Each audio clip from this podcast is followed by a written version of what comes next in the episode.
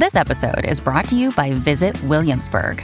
In Williamsburg, Virginia, there's never too much of a good thing. Whether you're a foodie, a golfer, a history buff, a shopaholic, an outdoor enthusiast, or a thrill seeker, you'll find what you came for here and more.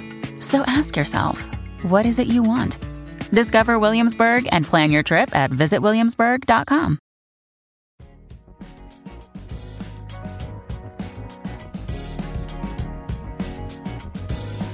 Al día con Tribunito por la mañana.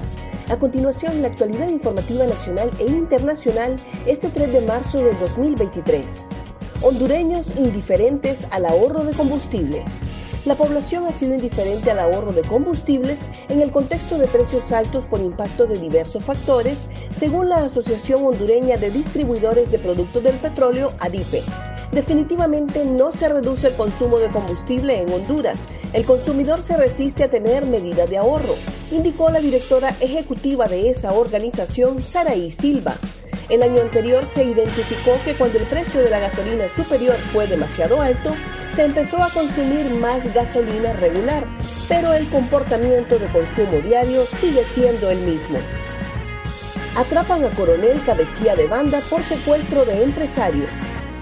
Tras una serie de investigaciones policiales, agentes de la Unidad Nacional Antisecuestros de la Dirección Policial de Investigaciones capturaron a un ex militar, cabecilla de la banda delictiva Los Portillos, por el secuestro de un empresario capitalino.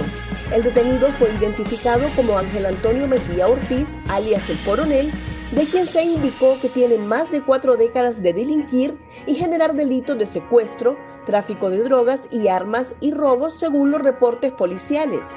El coronel es un sargento retirado del ejército a quien se le ejecutó un auto motivado de detención preventiva por suponerlo responsable de haber cometido el delito de secuestro agravado.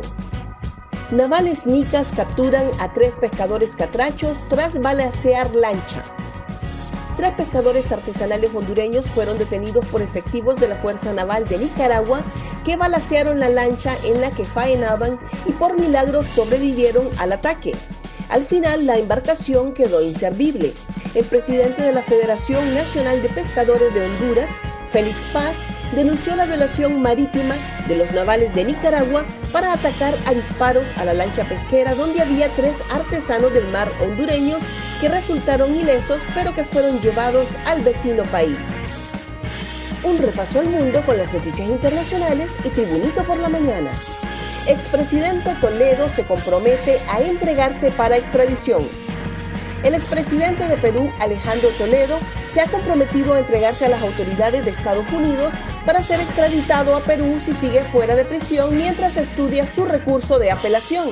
En un escrito presentado ante la Corte Federal del Distrito Norte de California con sede en San Francisco, los abogados de Toledo respondieron a la petición del gobierno de Estados Unidos para que se le detenga de forma preventiva antes de la extradición del exmandatario solicitado por la justicia del país andino por los delitos de corrupción.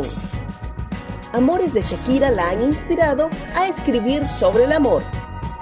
A lo largo del tiempo, Shakira ha tenido diferentes parejas que la han inspirado a escribir sobre el amor y el desamor.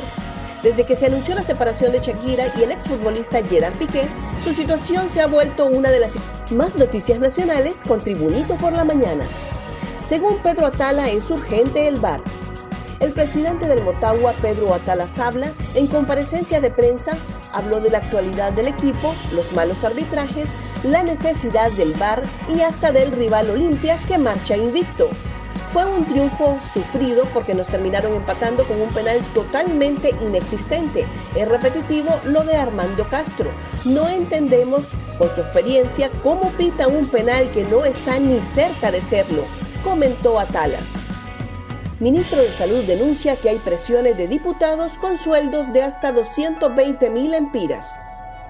El ministro de Salud, José Manuel Matiu, destacó que no se presta a cambios en los hospitales por presiones de diputados, tras una serie de protestas exigiendo despidos y asambleas informativas por parte de las enfermeras profesionales.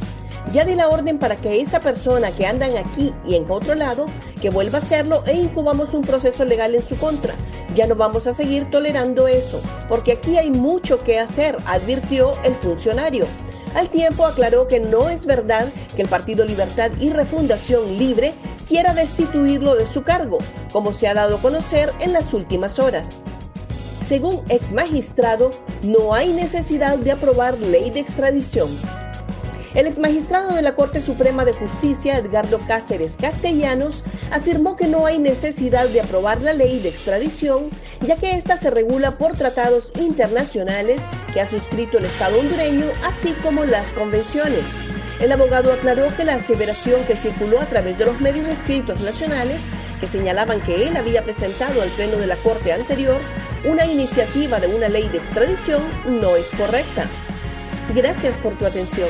Tribunito por la Mañana te invita a estar atento a su próximo boletín informativo.